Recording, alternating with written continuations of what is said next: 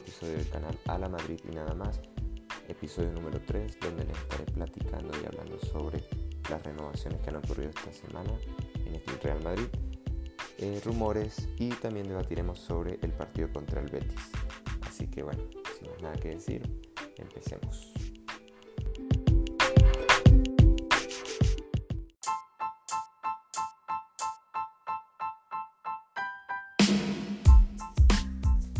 Respecto al tema renovaciones, esta semana hemos visto las renovaciones de Federico Valverde hasta el 2027 y de Casemiro hasta el 2025.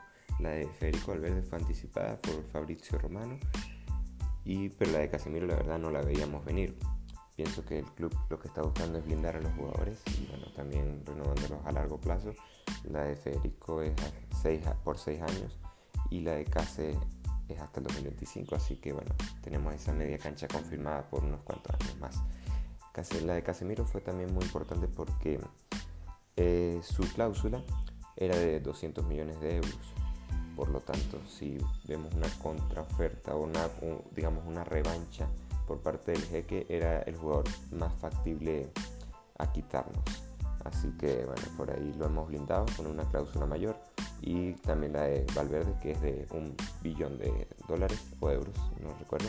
Así que por ese lado hay que estar tranquilos porque el club ha tenido esa tarea de renovar a la plantilla o a las claves de la plantilla en un futuro y asegurarse así una posible defensa ante un contraataque del PSG. Digo PSG porque bueno, se se habla esta semana de que hubo dos, ofertas por Kylian Mbappé, la última aún no respondida de 170 millones más 10 millones en variables. Pienso que esto es una falta de respeto al Real Madrid. Eh, digamos, si dices que no o dices que sí, deberías dar una respuesta ya, ¿no? Basta de ningunearnos y de creer que, que son más que nosotros. Pienso que el Real Madrid se le respeta y por eso somos el club más grande del mundo.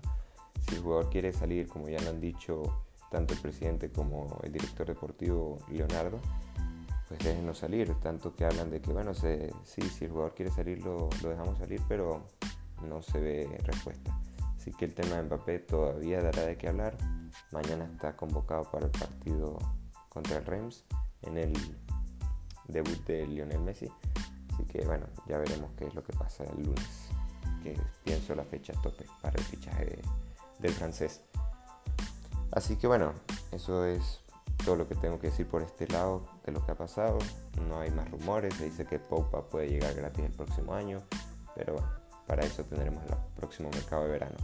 Este que por cierto ha sido muy loco y creo que uno de los mejores con el nuevo fichaje de Cristiano Ronaldo por el Manchester United. Qué equipazo han formado el Manchester United con esa delantera Raxford, Bruno Fernández, Cristiano, Sancho, Greenwood pienso que tienen un muy muy buen equipo en ser esta temporada y candidato a todo, sin duda. Así que nada, entremos en materia del próximo partido que se jugará en unas cuantas horas contra el Betis. La clave del juego, digamos, primero hablaremos del 11 titular. Pienso que saldrá contigo Courtois en el arco, obviamente.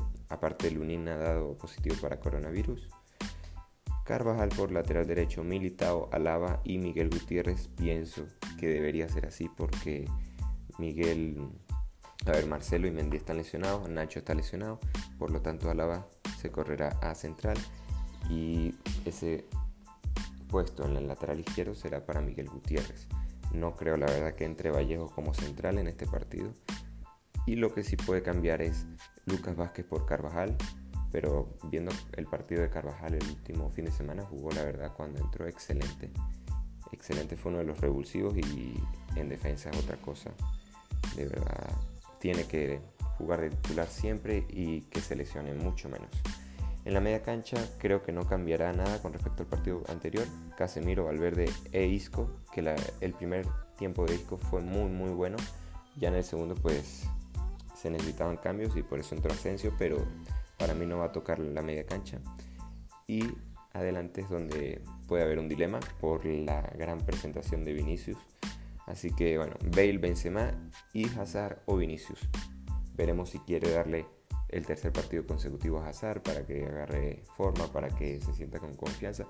pero para mí ya no merece ser titular. En ningún momento mereció ser titular en Real Madrid, nunca ha demostrado esas ganas, ese, esa verticalidad que se le caracteriza.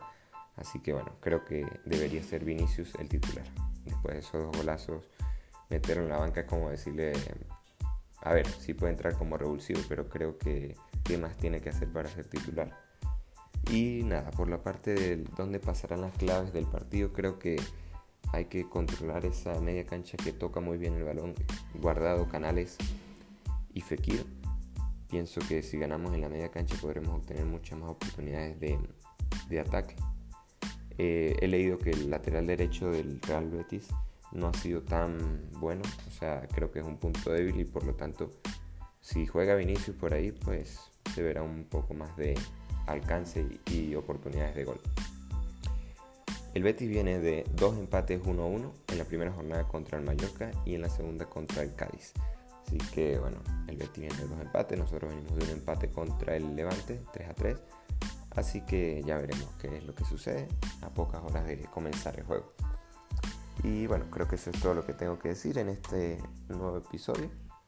Así que espero lo escuchen, le den like y lo compartan. Y más nada, como dice el título del canal, a la Madrid y nada más. Esperemos ganar contra el Betis y que se solucione el tema Mbappé. Así que, chao.